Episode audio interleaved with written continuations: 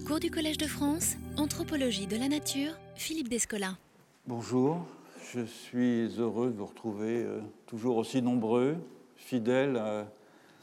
dans votre euh, accompagnement de la recherche que je mène depuis de nombreuses années dans ces murs et qui m'incite à la poursuivre grâce à votre fidélité.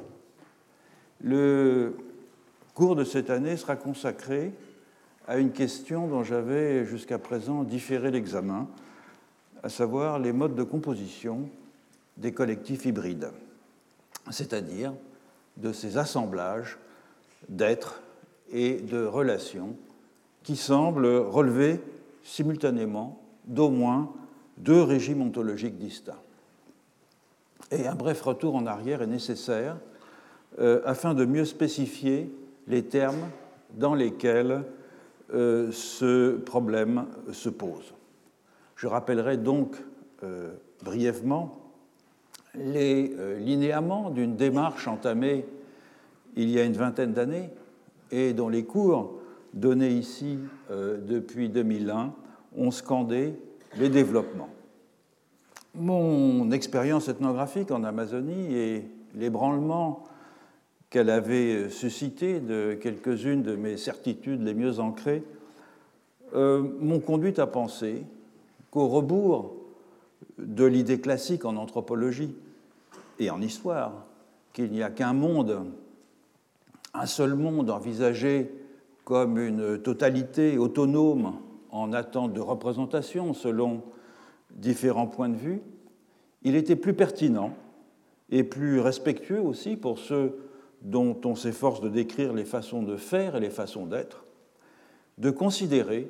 cette diversité des usages comme une diversité des processus de mondiation, autrement dit de composition des mondes. Il faut entendre par là les manières d'actualiser la myriade de qualités, de phénomènes, d'êtres et de relations qui peuvent être objectivées par les humains au moyen des filtres ontologiques qui leur servent à discriminer entre tout ce, que leur environnement offre à leur appréhension. Et de ce fait, une fois que le mouvement de mondiation est enclenché, pour un humain, c'est-à-dire en fait dès la naissance, il ne produit pas une vision du monde, c'est-à-dire une version parmi d'autres d'une réalité autonome, transcendante. Il produit un monde au sens propre, un monde saturé de sens et fourmillant de causalités multiples qui chevauchent sur ses marges d'autres mondes du même genre qui ont été actualisés par d'autres humains dans des circonstances analogues, et c'est la relative coïncidence de certains de ces mondes, les repères communs et les expériences partagées dont il témoigne, qui donnent lieu à ce que l'on appelle d'ordinaire une culture. Reprenant l'idée de Marcel Mauss, que je cite euh, Mauss, l'homme s'identifie aux choses et identifie les choses à lui-même en ayant à la fois le sens des différences et des ressemblances qu'il établit,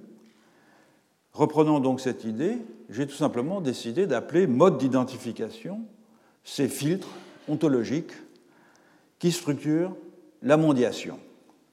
Ce sont des schèmes cognitifs et sensorimoteurs incorporés lors de la socialisation dans un milieu physique et social particulier qui fonctionnent comme des dispositifs de cadrage de nos pratiques, de nos intuitions et de nos perceptions sans mobiliser nécessairement un savoir propositionnel. Autrement dit, c'est ce genre de mécanisme qui nous permet de reconnaître certaines choses comme significatives et d'en ignorer d'autres, d'enchaîner des séquences d'actions sans y réfléchir, d'interpréter d'une certaine manière des euh, événements et des énoncés, de canaliser nos inférences quant aux propriétés des objets présents dans notre environnement. Bref, c'est tout ce qui va sans dire et tout ce qui se dit sans que l'on y pense. Or, malgré la grande diversité des qualités que l'on peut détecter dans les êtres et les choses, ou que l'on peut inférer à partir d'indices euh, offerts par l'apparence et le comportement de ces êtres et de ces choses, il est plausible de penser que les façons dont ces qualités s'organisent ne sont pas très nombreuses. C'est en tout cas l'hypothèse que j'ai faite. Nos jugements d'identité, c'est-à-dire la reconnaissance de similitudes entre des objets ou des événements singuliers, euh, ces jugements d'identité ne peuvent dépendre d'une série de comparaisons analytiques menées terme à terme. Pour des raisons d'économie cognitive, ils doivent pouvoir s'opérer rapidement et de façon non consciente par induction à partir de schèmes partagés qui sont autant de dispositifs permettant de structurer les qualités perçues et d'organiser les comportements. Et donc, à partir d'une expérience de pensée assez simple, j'ai fait l'hypothèse qu'il n'y avait pas plus de quatre modes d'identification, c'est-à-dire quatre manières de systématiser les inférences ontologiques, chacune étant fondée sur les genres de ressemblance et de différence que les humains décèlent entre eux et les non-humains sur un double plan physique et moral. Et donc, reprenant en partie euh, une terminologie tout à fait conventionnelle en anthropologie, j'ai appelé animisme, totémisme, analogisme et naturalisme ces quatre façons contrastées de détecter des continuités et des discontinuités dans les plis du monde. L'animisme que j'avais découvert au détour de mes conversations avec les Indiens Achua en Haute-Amazonie, c'est tout simplement l'imputation à des non-humains d'une intériorité de type humain.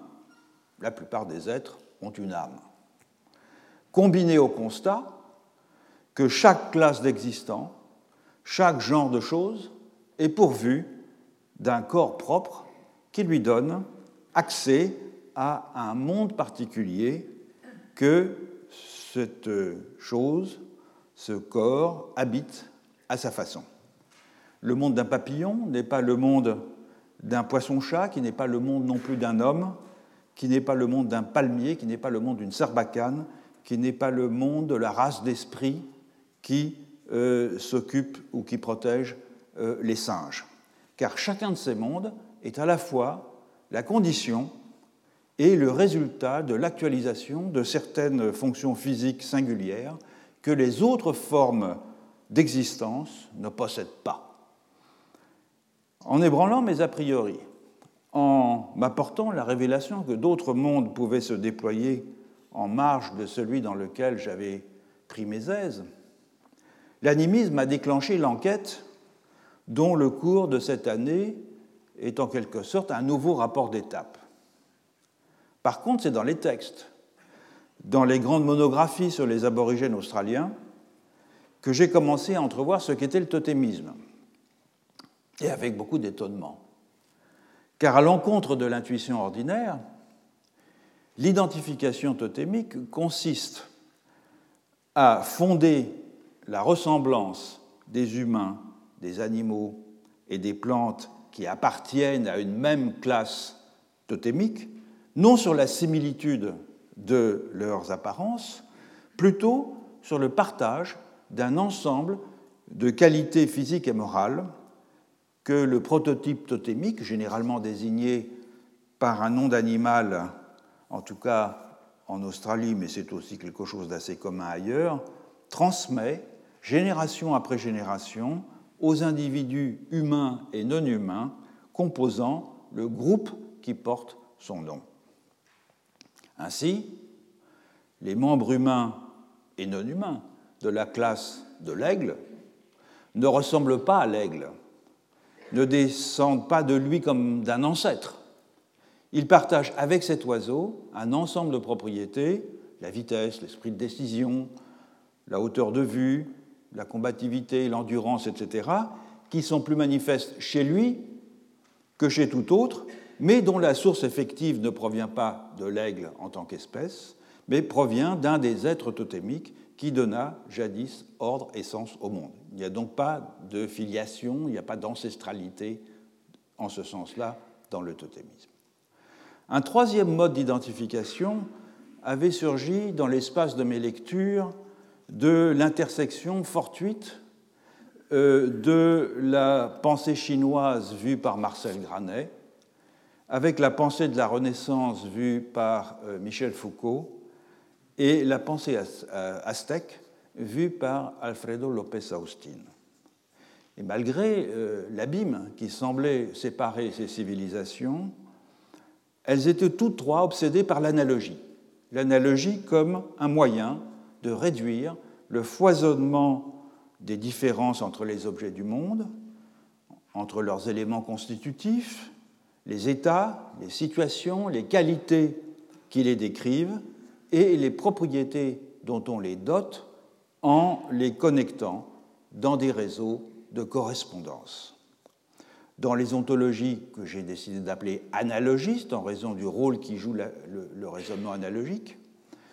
tout fait sens, tout renvoie à tout, aucune singularité ne demeure à l'écart des cheminements interprétatifs, permettant de greffer une couleur ou une qualité morale un jour de l'année euh, sur une constellation, sur un type d'humeur, sur une fonction sociale. Quant à la dernière forme de mondiation, la nôtre, je l'ai qualifiée, sans grand effort d'imagination, de naturaliste. Elle a ceci de particulier qu'elle inverse la formule de l'animisme, à l'insu d'ailleurs de ceux qui la pratiquent, puisqu'ils n'imaginent pas qu'il y en ait d'autres. Donc ce n'est pas par leur corps, mais par leur esprit que les humains se différencient des non-humains, comme c'est aussi par leur esprit qu'ils se différencient entre eux par paquets, grâce à la diversité des réalisations que leur euh, intériorité collective autorise en s'exprimant dans des langues et dans des cultures distinctes. Quant au corps, eh ils sont tous soumis au même décret de la nature et ils ne permettent pas de singulariser par des genres de vie, comme c'était le cas dans l'animisme, puisque la diversité interne aux humains est tout entière fonction de leur manière de penser, de leur culture. Bien qu'elle ait rendu possible un développement sans précédent des sciences et des techniques, cette euh, ontologie a également eu pour effet non seulement de désenchanter le monde, mais aussi et surtout de rendre difficilement compréhensibles des formes de mondiation qui n'étaient pas fondées sur les mêmes principes. Car bien des concepts au moyen desquels nous, naturalistes, pensons la cosmologie moderne, nature, culture, société, histoire, économie, art, etc., sont en réalité aussi récents que les réalités qu'ils désignent, forgées qu'ils furent il y a quelques siècles à peine, pour rendre compte des bouleversements subis par les sociétés européennes ou pour faire euh, advenir ces sociétés. Donc ces concepts n'ont guère de pertinence pour parler de civilisation qui, n'ayant pas connu la même trajectoire historique, ne font pas passer les frontières entre humains et non humains là où nous les avons nous-mêmes établies. Tel fut l'un des résultats de l'enquête que j'ai menée sur la façon dont les humains détectent et systématisent des discontinuités entre eux-mêmes, et c'est-à-dire eux-mêmes des corps dotés d'une intentionnalité, et les autres, et les entités qu'ils observent ou dont ils infèrent la présence dans leur environnement. Son aboutissement, eh bien, beaucoup d'entre vous le connaissent, c'est un modèle général des systèmes de qualité euh, repérable dans les objets du monde, lequel système se décline en combinaisons dont euh, chacune peut s'incarner, ça ou là, dans une ontologie qui en synthétise de façon ostensible les principes élémentaires, soit une continuité morale entre humains et non humains et une discontinuité de leur dimension physique, j'appelle ça l'animisme, soit une discontinuité morale et une continuité physique, et j'appelle ça le naturalisme, soit une double continuité morale et physique, mais répartie en blocs discontinus d'humains et de non-humains, et j'appelle ça le totémisme, soit enfin une double discontinuité physique et morale que des réseaux de correspondance s'efforcent en vain de rendre continu, et j'appelle ça l'analogisme. De ce point de vue, par exemple, on peut dire que l'animisme est bien représenté par euh, l'ontologie des Indiens d'Amazonie, là où je l'ai découverte, le totémisme par l'ontologie des aborigènes australiens, le naturalisme par euh, l'épistémologie euh, néo-kantienne ou l'analogisme par l'ontologie des Indiens de Mésoamérique. Assez souvent, toutefois,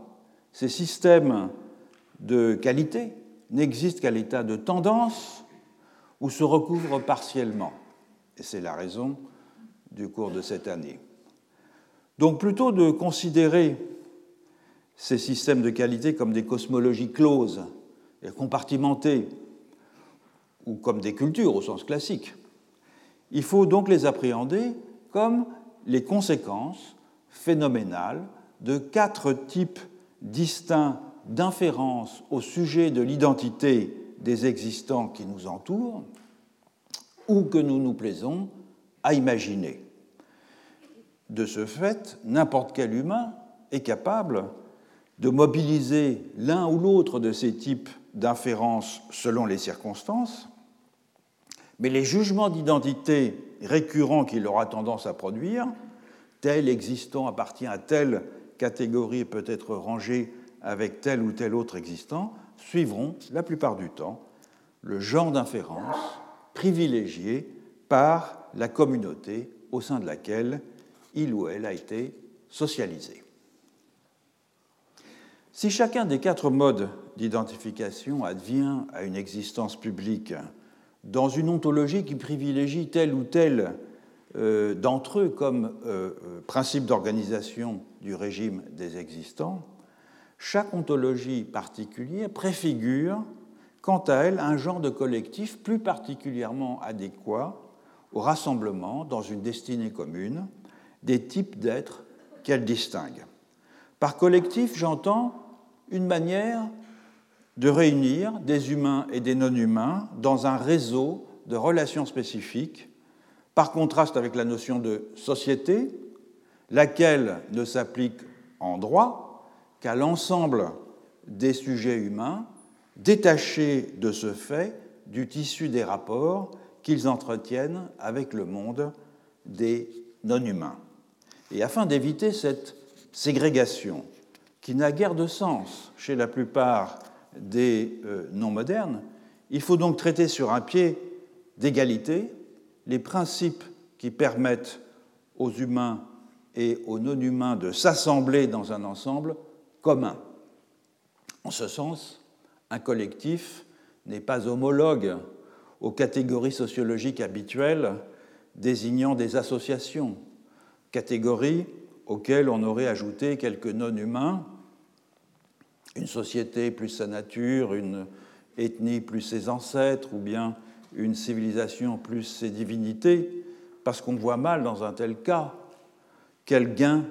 d'intelligibilité pourrait être obtenue puisque les non-humains continueraient à n'être que des enjolivures rajoutées à un bloc massivement anthropocentrique. Il faut plutôt élucider dans chaque cas les principes de composition de l'assemblage et les rapports qu'il entretient avec d'autres assemblages de même nature ou composés différemment. Rappelons maintenant brièvement à quoi ressemblent les genres de collectifs formant l'armature au sein de laquelle chaque régime ontologique peut s'épanouir en commençant par le collectif animiste. J'en ai beaucoup parlé au cours des, dernières années, donc je serai assez bref. Le collectif animiste, il se distingue en tout point de ce qu'est pour nous une société, puisque les combinaisons qu'il opère entre humains et non humains n'y prennent pas du tout la forme coutumière à laquelle l'ontologie naturaliste nous a accoutumés. Dans une ontologie animiste, la plupart des, non-humains donc, ont une intériorité analogue à celle des humains, ce qui fait des sujets sociaux de plein droit, mais chaque forme d'être étant aussi dotée de dispositions physiques, disons, particulières, elle ne peut avoir accès qu'aux segments de monde qu'elle est prédisposée par sa nature à habiter, à utiliser et à actualiser. En termes d'éthologie, on appellerait ça une niche. Et donc, chaque forme d'être constitue un collectif à part, une espèce sociale caractérisée par une morphologie, par des aptitudes et par un type de comportement particulier, un genre de regroupement donc qui combine les attributs d'une espèce naturelle, si vous voulez, et ceux d'une tribu. On peut appeler ça une tribu-espèce.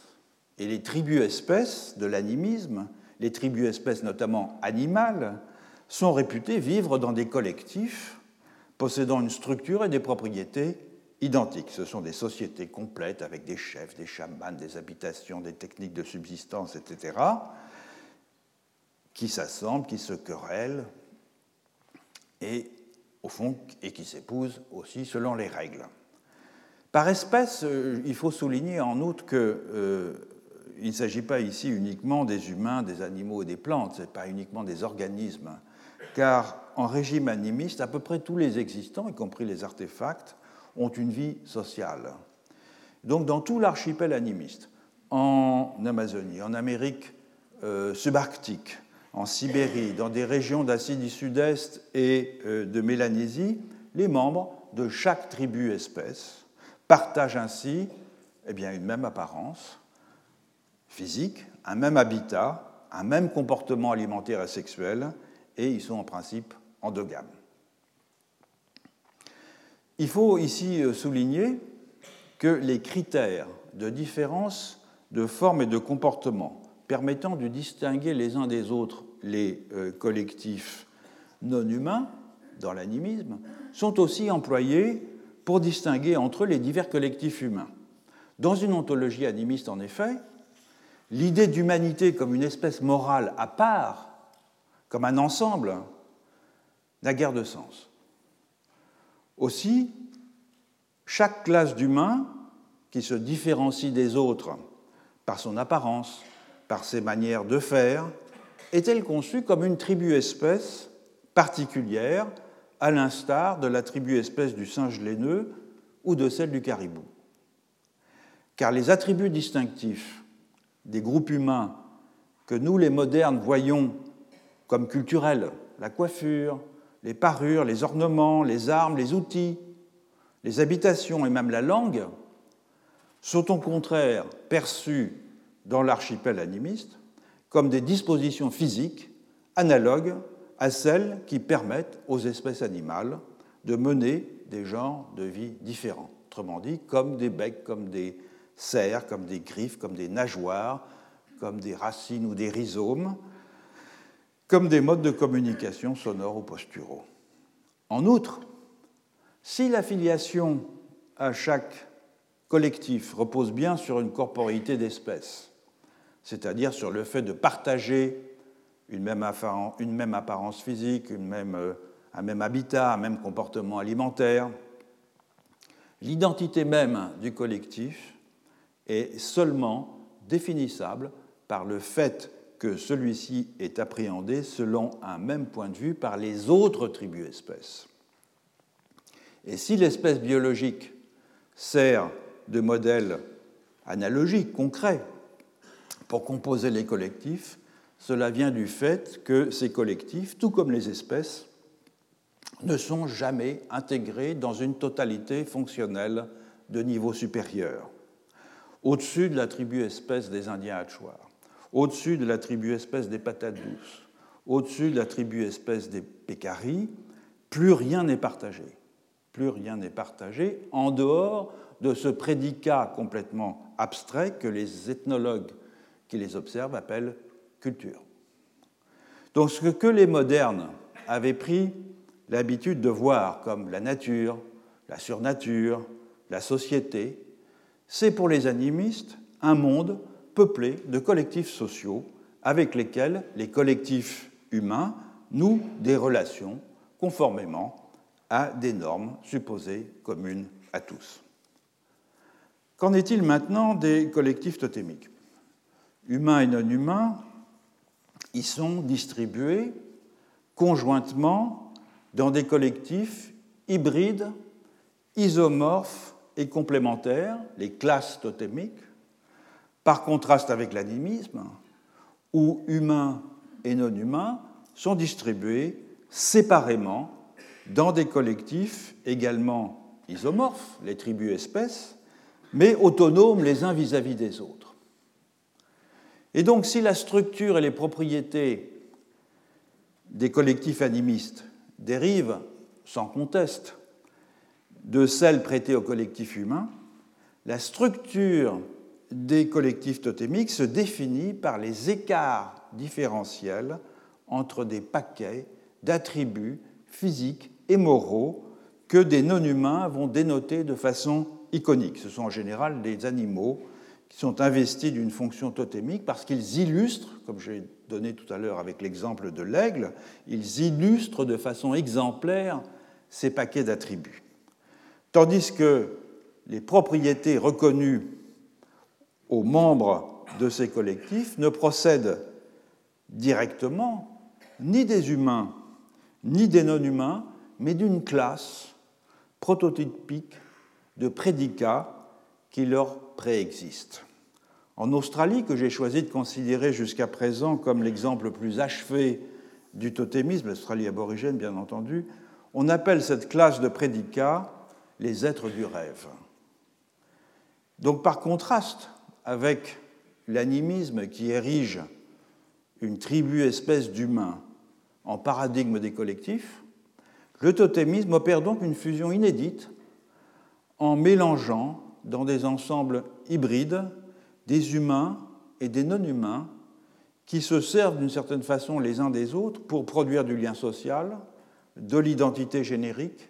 de l'attachement à des lieux, des ressources matérielles et de la continuité générationnelle. Mais le totémisme le fait en fragmentant les unités constitutives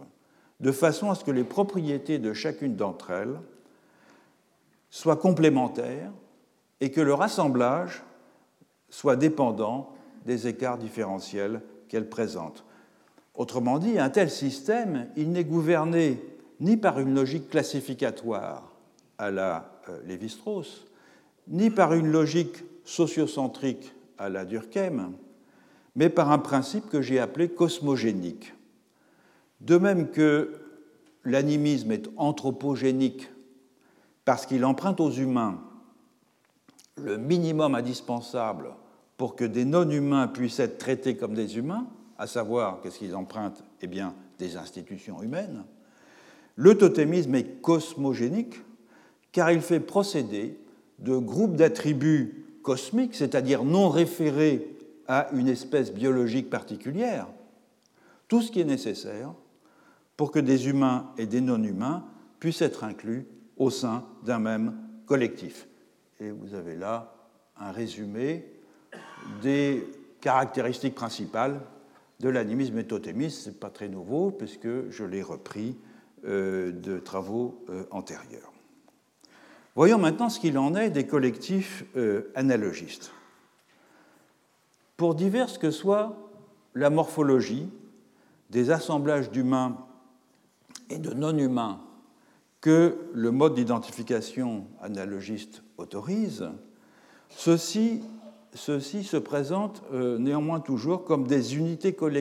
constitutives d'un collectif plus vaste, beaucoup plus vaste, puisqu'il est en général coextensif avec le monde. En effet, dans l'analogisme, cosmos et société sont indiscernables. Les anthropologues ont assez souvent appelé ça des systèmes sociocosmiques, qui est une description finalement euh, assez euh, adéquate, quels que soient par ailleurs les types de segmentation interne qu'un ensemble aussi étendu requiert pour demeurer opératoire. Parce qu'évidemment, un ensemble dans lequel cosmos et société sont indiscernables requiert des éléments, des segmentations internes, mais d'une nature très différente de celle du totémisme, pour que euh, euh, ces unités constitutives euh, permettent, au fond, le fonctionnement de l'assemblage. Et donc, on a là des lignages, des moitiés, des castes, des groupes de filiation qui permettent d'étirer les connexions des humains avec les autres existants, depuis l'inframonde jusqu'à l'empirée, tout en maintenant séparés et souvent antagoniques les canaux diversifiés au moyen desquels euh, ces connexions sont établies. Il faut souligner que les collectifs analogistes ne sont pas euh, nécessairement des empires ou des formations étatiques,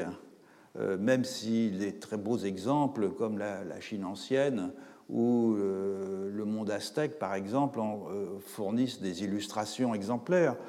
Euh, certains de ces collectifs analogistes ont des effectifs humains fort modestes. J'ai longuement parlé ici euh, des Chipayas de, Bolivie euh, que Nathan Vachtel avait admirablement décrit dans, une, dans sa monographie, qui sont quelques centaines en fait, peut-être un, un millier. Mais tous ces collectifs, quels que soient leurs effectifs démographiques, ont en commun que leurs parties constitutives sont hiérarchisées. Ça, c'est quelque chose qu'il faut garder en mémoire lorsqu'on va commencer à étudier les formes d'hybridation. Leurs parties constitutives sont hiérarchisées, ne serait-ce qu'à un niveau symbolique, sans effet direct sur le jeu politique. Et la distribution hiérarchique est souvent démultipliée à l'intérieur de chaque segment, c'est-à-dire que les segments sont hiérarchisés, délimitant, mais à l'intérieur de chaque segment, on a euh, une hiérarchie aussi qui délimite des sous-ensembles qui se trouvent euh, vis-à-vis les uns des autres dans le même rapport euh, inégal que les unités de niveau euh, supérieur. Donc les configurations d'existants que l'analogisme rend possible présentent quelques traits remarquables. Par contraste avec des collectifs multiples et équistatutaires d'humains et de non-humains à composition homogène, qui sont les tribus-espèces de l'animisme, ou à composition hétérogène, qui sont les classes totémiques, et qui entrent ces euh, collectifs en relation les uns avec les autres, le collectif analogiste est unique, divisé en segments hiérarchisés et en rapport exclusif avec lui-même. Il est donc autosuffisant il est autosuffisant en ce qu'il contient en lui toutes les relations, toutes les déterminations nécessaires à son existence et à son fonctionnement, à la différence du groupe, euh, du groupe totémique, qui est certes autonome sur le plan de son identité ontologique, mais qui requiert des collectifs du même type que le sien pour devenir opératoire, pour les échanges de conjoints, pour l'accès au territoire de chasse, pour des rituels collectifs, etc. Dans un collectif analogiste, en effet, la hiérarchie des unités constituantes est contrastive, c'est-à-dire uniquement définissable par des positions réciproques. Et c'est pour cela que les segments ne forment pas des collectifs indépendants de même nature que les classes totémiques. Autrement, les différents groupes de filiation, par exemple, d'un collectif analogiste ne sont pas autant de collectifs comme c'est le cas dans le totémisme où chacun des groupes euh, totémiques constitue un collectif à part. Donc les segments d'un collectif analogiste sont euh, hétéronomiques en ce qu'ils n'acquièrent un sens et une fonction que par rapport au tout, parfaitement autonome quant à lui, qu'ils forment conjointement. Et ceci permet de préciser la différence entre un collectif hybride et un collectif mixte. Les non-humains que les collectifs analogistes mobilisent dans leurs segments, ils conservent leurs particularités, les plantes, les animaux, les divinités, etc. À la différence du totémisme, où les non-humains sont fusionnés avec les humains, et à la différence aussi de l'animisme, où les différences de forme et de comportement des différents types de non-humains sont clairement affichées du fait qu'ils se répartissent précisément dans des tribus-espèces monospécifiques. Donc les segments analogistes, ils ne, sont, ils ne sont pas hybrides, ils sont mixtes. Les entités qu'ils recrutent y maintiennent leurs différences ontologiques intrinsèques. Et c'est dans la nature même de ce mode d'identification qu'il en soit ainsi, mais ces différences ontologiques, elles sont atténuées par les rapports multiples euh, de correspondance et de coopération que le partage de finalités communes euh, aux segments tisse entre elles. Donc, si on récapitule, du point de vue de leur composition ontologique, les collectifs animistes sont purs, puisqu'ils sont composés chacun d'une même classe d'êtres ayant en commun euh, un même type d'intériorité, une même morphologie et les mêmes dispositions physiques. Les collectifs totémiques sont hybrides puisqu'ils sont composés chacun d'un groupe d'êtres partageant une essence et des substances communes, mais qui diffèrent par leurs apparences et par certaines de leurs capacités, tandis que les collectifs analogistes sont mixtes puisqu'ils sont composés d'une multitude d'êtres différenciés,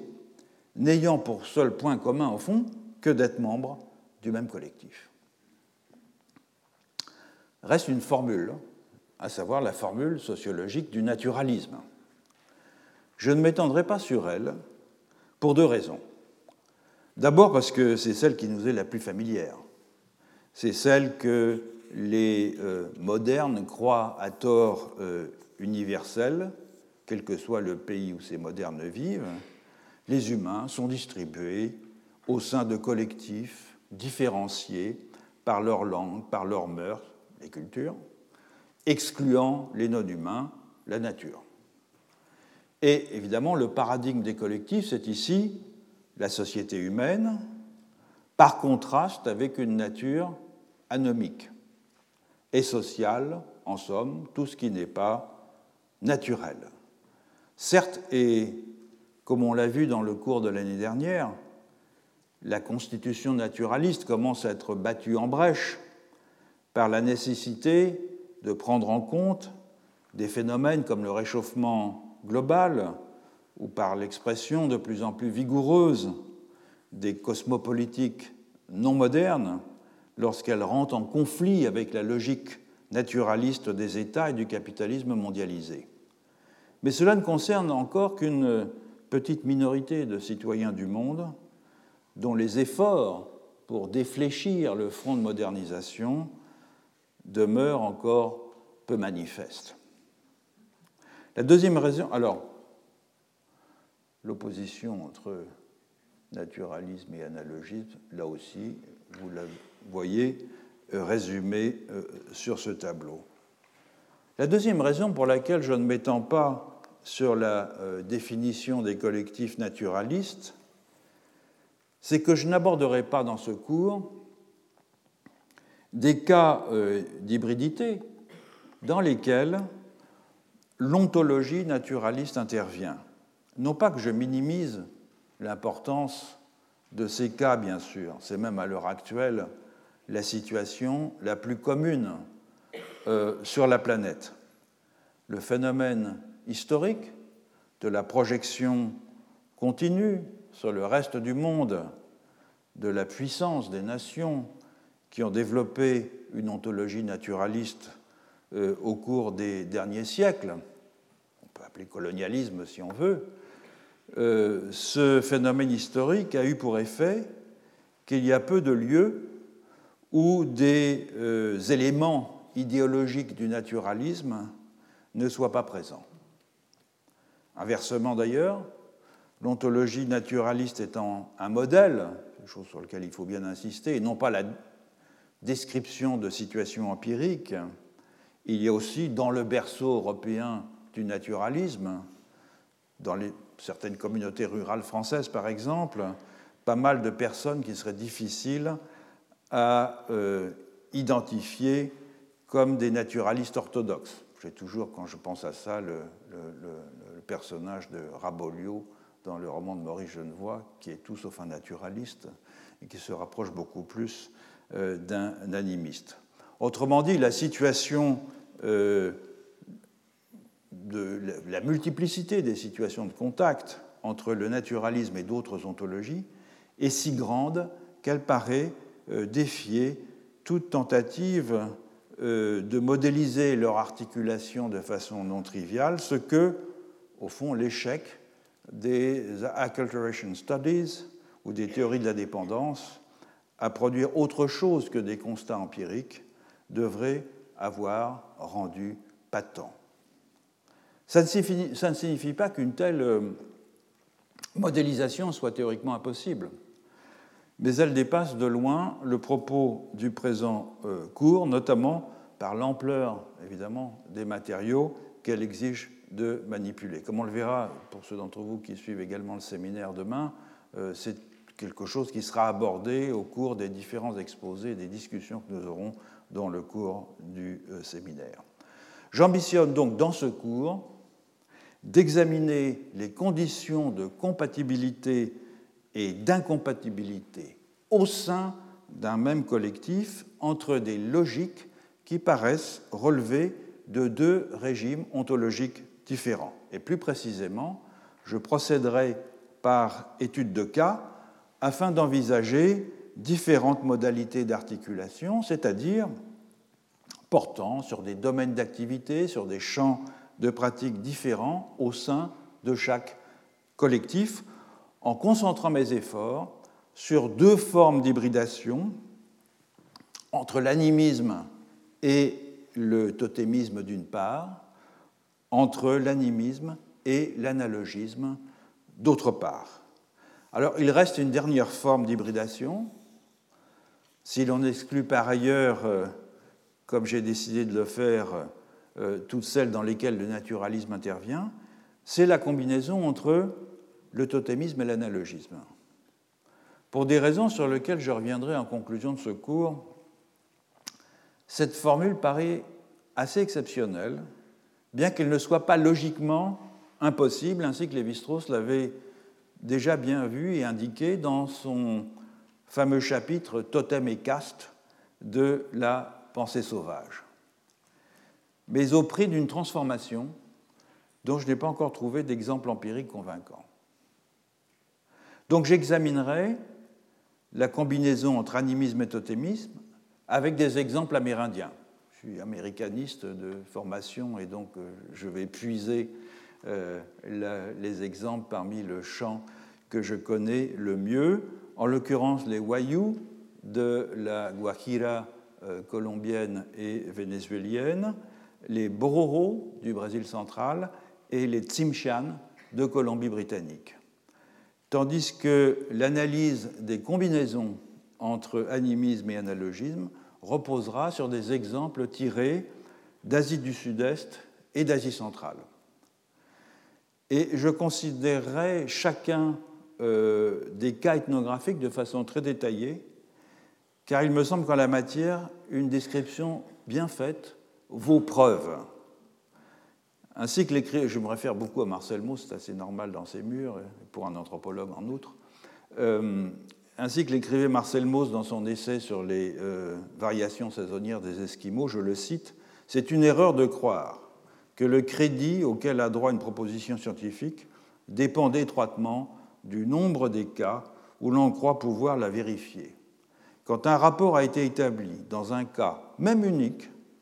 mais méthodiquement et minutieusement étudié,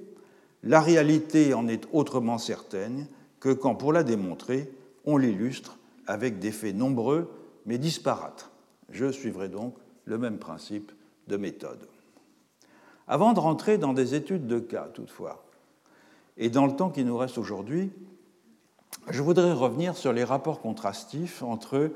animisme et totémisme, puisqu'ils vont beaucoup nous occuper au cours de ce cours, sur un plan plus théorique. J'ai déjà expliqué, notamment dans Par-delà nature et culture, les raisons pour lesquelles, je l'ai évoqué brièvement tout à l'heure, les raisons pour lesquelles l'interprétation euh, classificatoire du totémisme que Lévi-Strauss propose dans le totémisme aujourd'hui me paraît insuffisante. Je me contenterai de les rappeler, euh, ces raisons, euh, brièvement. On sait que les anthropologues ont pris l'habitude de parler de totémisme chaque fois qu'un ensemble d'unités sociales, des moitiés, des clans, des sections matrimoniales, des groupes cultuels se trouve associé à une série d'objets dits naturels. Chacune de ces unités dérivant souvent son nom d'un animal ou d'une plante appelée donc éponyme. Dans le totémisme aujourd'hui, Lévi-Strauss a développé l'idée que le totémisme était moins euh, une institution propre aux sociétés dites primitives que l'expression d'une logique classificatoire universelle utilisant les écarts différentiels observables entre les espèces animales et végétales afin de conceptualiser les discontinuités entre les groupes sociaux. Les plantes, c'est l'argumentation de Lévi-Strauss, les plantes et les animaux exhibent spontanément des qualités sensibles contrastées de forme, de couleur, d'habitat, de comportement. Et les différences d'espèces qui les rendent manifestes, les qualités contrastées, sont donc particulièrement propices à signifier les distinctions internes nécessaires à la perpétuation et la structuration des organisations segmentaires. Tandis que les euh, conceptions antérieures mettaient l'accent les conceptions antérieures du totémisme, mettaient l'accent plutôt sur l'association intime entre des termes, à savoir l'existence d'un lien mystique entre un groupe de personnes et une espèce naturelle, Lévi-Strauss, dans le totémisme aujourd'hui, y voyait au contraire une homologie entre deux séries de relations, celle différenciant un ensemble d'espèces et celle différenciant un ensemble d'unités sociales la première série, différenciant un ensemble d'espèces, euh, euh, offrant un modèle toujours disponible pour organiser la seconde. Donc la nature, c'est l'interprétation de Lévi-Strauss, fournit un guide et un support, une méthode de pensée, dit Lévi-Strauss, qui permet aux membres de certaines cultures de conceptualiser leur structure sociale et d'en offrir une sorte de représentation iconique simple du même ordre que celle employée par l'héraldique européenne. Cela dit, euh,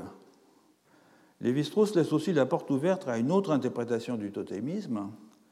qui ne serait plus réductible à un dispositif classificatoire universel. Dans le même livre, dans le totémisme aujourd'hui, Lévi-Strauss avance en effet l'idée que ce qu'il appelle l'unité artificielle du totémisme, certains d'entre vous qui ont lu le livre se souviennent qu'il compare cette unité artificielle à l'unité artificielle de l'hystérie, cette unité artificielle provient d'une confusion dans l'esprit des anthropologues entre deux problèmes. Alors je cite Lévi-Strauss, deux problèmes. D'abord, celui que pose l'identification fréquente d'êtres humains à des plantes ou des animaux, et qui renvoie à des vues très générales sur les rapports de l'homme et de la nature, celle-ci intéressant l'art et la magie autant que la société et la religion. Le second problème, poursuit Lévi-Strauss, c'est celui de la dénomination des groupes fondés sur la parenté, qui peut se faire à l'aide de vocables animaux et végétaux, mais aussi de bien d'autres façons le terme totémisme recouvre seulement les cas de coïncidence entre les deux ordres. Or, de ces deux éléments de définition du totémisme que donne Lévi-Strauss dans le totémisme aujourd'hui, c'est surtout le second qui va retenir son attention, car c'est celui qui conduit vers la solution classificatoire, à savoir l'homologie des écarts différentiels entre une série naturelle, les espèces éponymes, et une série culturelle, les segments sociaux. Quant au premier euh, élément, l'identification d'humains à des non-humains, il ne subsiste plus dans la solution que Lévi-Strauss retient dans le totémisme aujourd'hui que sous la forme d'une sorte de mécanisme d'auto-persuasion qui va renforcer l'efficacité opératoire des classifications totémiques dans des sociétés où, et je cite Lévi-Strauss, une tendance très générale à postuler des rapports intimes entre l'homme et les êtres ou objets naturels est mise à profit pour qualifier concrètement des classes de parents ou supposait-elle. Envisagés en eux-mêmes pourtant, et non dans leur simple fonction en quelque sorte d'adjuvant de la catégorisation des humains, ces rapports intimes, comme les appelle Lévi-Strauss, entre l'homme et les êtres naturels présentent, dans certaines configurations totémiques, des caractéristiques tout à fait originales. Et du reste, Lévi-Strauss lui-même a été sensible à ces caractéristiques originales, puisqu'il y consacre de longs développements, non pas dans le totémisme aujourd'hui, mais dans la pensée sauvage. Il consacre en effet des développements à des sociétés à clan totémiques dans lesquelles est postulée une profonde affinité physique et psychique entre les humains et leurs totems, par exemple chez les insulaires du détroit de Torres, chez les euh, des Grands Lacs et plus au nord chez les Chippewa. Dans ce genre de cas, chaque groupe totémique sera pris en lui-même et, je cite Lévi-Strauss dans La pensée sauvage, chaque groupe totémique tendra à former système, non plus avec les autres groupes sociaux, mais avec certaines propriétés différentielles conçues comme héréditaires. Il en résulte une diversité intrinsèque et proprement ontologique des segments totémiques qui les rapprochent, dit Lévi-Strauss, des castes. Dans de tels systèmes, et par contraste avec l'interprétation qu'il a proposée dans le totémisme aujourd'hui, l'homologie ne porte plus sur les rapports différentiels entre deux séries de termes. Le clan 1 diffère du clan 2 comme l'aigle diffère de l'ours. Elle porte l'homologie sur les termes humains, sur les termes mêmes. Le clan 1 est comme l'aigle, le clan 2 est comme l'ours. Donc au lieu de deux images, et là je cite encore Lévi-Strauss, l'une sociale, l'autre naturelle, qui sont superposées, et dont l'une, la seconde, sert de modèle de pensée pour la première, on aura une image socio-naturelle unique. C'est l'expression de Lévi-Strauss, une image socio-naturelle unique, mais morcelée. Autrement dit, autant le totémisme se situe sur un tout autre plan que l'animisme quand il est pris dans sa version classificatoire, à savoir l'homologie des rapports ou des écarts différentiels, autant sa dimension qu'on pourrait appeler fusionnelle, à savoir l'homologie des termes, peut offrir une piste intéressante pour le traiter avec légitimité comme un mode d'identification. Il n'en demeure pas moins que même dans sa version ontologique et non plus classificatoire, le totémisme possède une indéniable vertu classificatoire, puisqu'il permet de ranger dans des classes homogènes des éléments humains et non humains, parfois en très grand nombre, réputés partager des traits physiques et moraux du fait qu'ils sont issus d'un même prototype. Et c'est en cela également qu'animisme et totémisme, se distinguent. Les non-humains, mobilisés dans l'un et l'autre cas, n'ont pas du tout le même statut épistémique, en sorte que les sources qui permettent de caractériser ces deux ontologies diffère aussi du tout au tout. Ce qui établit le totémisme comme un système inclusif de classification, de distribution des êtres dans des groupes nommés, ce sont des récits étiologiques retraçant les conditions dans lesquelles cette répartition s'est opérée. Des récits qui euh, justifient donc, grâce au recours à un stade originel, que l'on appelle en Australie le temps du rêve, l'état présent de la segmentation du monde en classes ontologiques différenciées. En revanche, ce qui définit l'animisme comme une ontologie, ce ne sont pas des récits d'origine, puisque, contrairement à ce que l'on pourrait penser, les mythes amérindiens ou les mythes inuits ou les mythes sibériens proposent moins une justification de la situation présente du monde en énonçant les circonstances qui l'ont rendu telle, qu'ils ne mettent en scène une sorte d'expérience de pensée au moyen de laquelle peut être conceptualisé un état de fait, à savoir que les non-humains ont une intériorité comme la nôtre et des corps tous différents. Autrement dit, les mythes animistes, ce sont moins des cosmogonies que des axiomatiques. Et ce n'est pas dans la mythologie explicite que la validité expérientielle de cette ontologie peut être avérée, mais dans ce que Lévi-Strauss appelle la mythologie implicite, c'est-à-dire dans les attendus quant au monde que les pratiques rituelles laissent transparaître. Alors revenons un moment sur les deux critères au moyen desquels identifier l'ontologie totémiste et l'ontologie animiste. En Australie, ce qui se rapporte à l'ontologie totémiste est euh, relaté dans des récits accompagnant des cérémonies totémiques qui racontent que des êtres originaires surgirent euh, jadis de la Terre en des sites euh, précisément identifiés, certains d'entre eux se lançant dans des pérégrinations dont les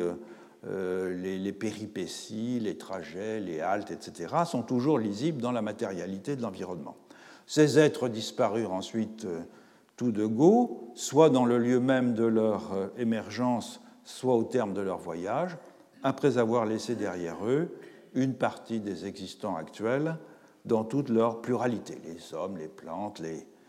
animaux, avec leurs affiliations totémiques respectives, les rites, les objets cultuels, etc. Donc ces récits étiologiques du totémisme sont normatifs. Ils énoncent les conditions initiales de la segmentation, les lieux où cette segmentation s'est produite, les êtres qui en furent responsables et ceux qui en résultèrent. Rien de tel pour l'animisme, qui n'est pas une charte sociocosmique, mais une pratique, une pratique caractéristique des relations entre humains et non-humains, dont les principes directeurs se révèlent au premier chef dans l'action rituelle. Et c'est d'ailleurs sans doute ce caractère euh, pratique de l'animisme qui a détourné Lévi-Strauss de euh, son analyse, sa caractérisation, si vous voulez, puisque l'on sait que pour Lévi-Strauss, l'anthropologie est avant tout une psychologie, et on pourrait même ajouter une psychologie statique. Au fond, l'anthropologie lévi-straussienne a montré la voie de l'intelligibilité des structures et des catégories en étudiant des objets pris à un instant T de leur développement, c'est-à-dire immobiles. Les mythes, les institutions sociales, les classifications symboliques de plantes et d'animaux, les nomenclatures de parenté, les systèmes de mariage, etc. Tous ces objets sont traités dans l'analyse structurale comme des combinatoires, mais des combinatoires dépourvus de mouvements propres en dehors des transformations qu'elles peuvent subir lorsque on prend précisément ces objets comme des éléments permutables au sein d'un groupe, ce qui est le principe de l'analyse structurale. Mais les lois de transformation que l'analyse structurale met en évidence ne sont pas des lois qui donnent à ces objets un mouvement sui generis. Ce sont les principes de permutation des éléments qui permettent de faire le tableau de tous les possibles afin de comprendre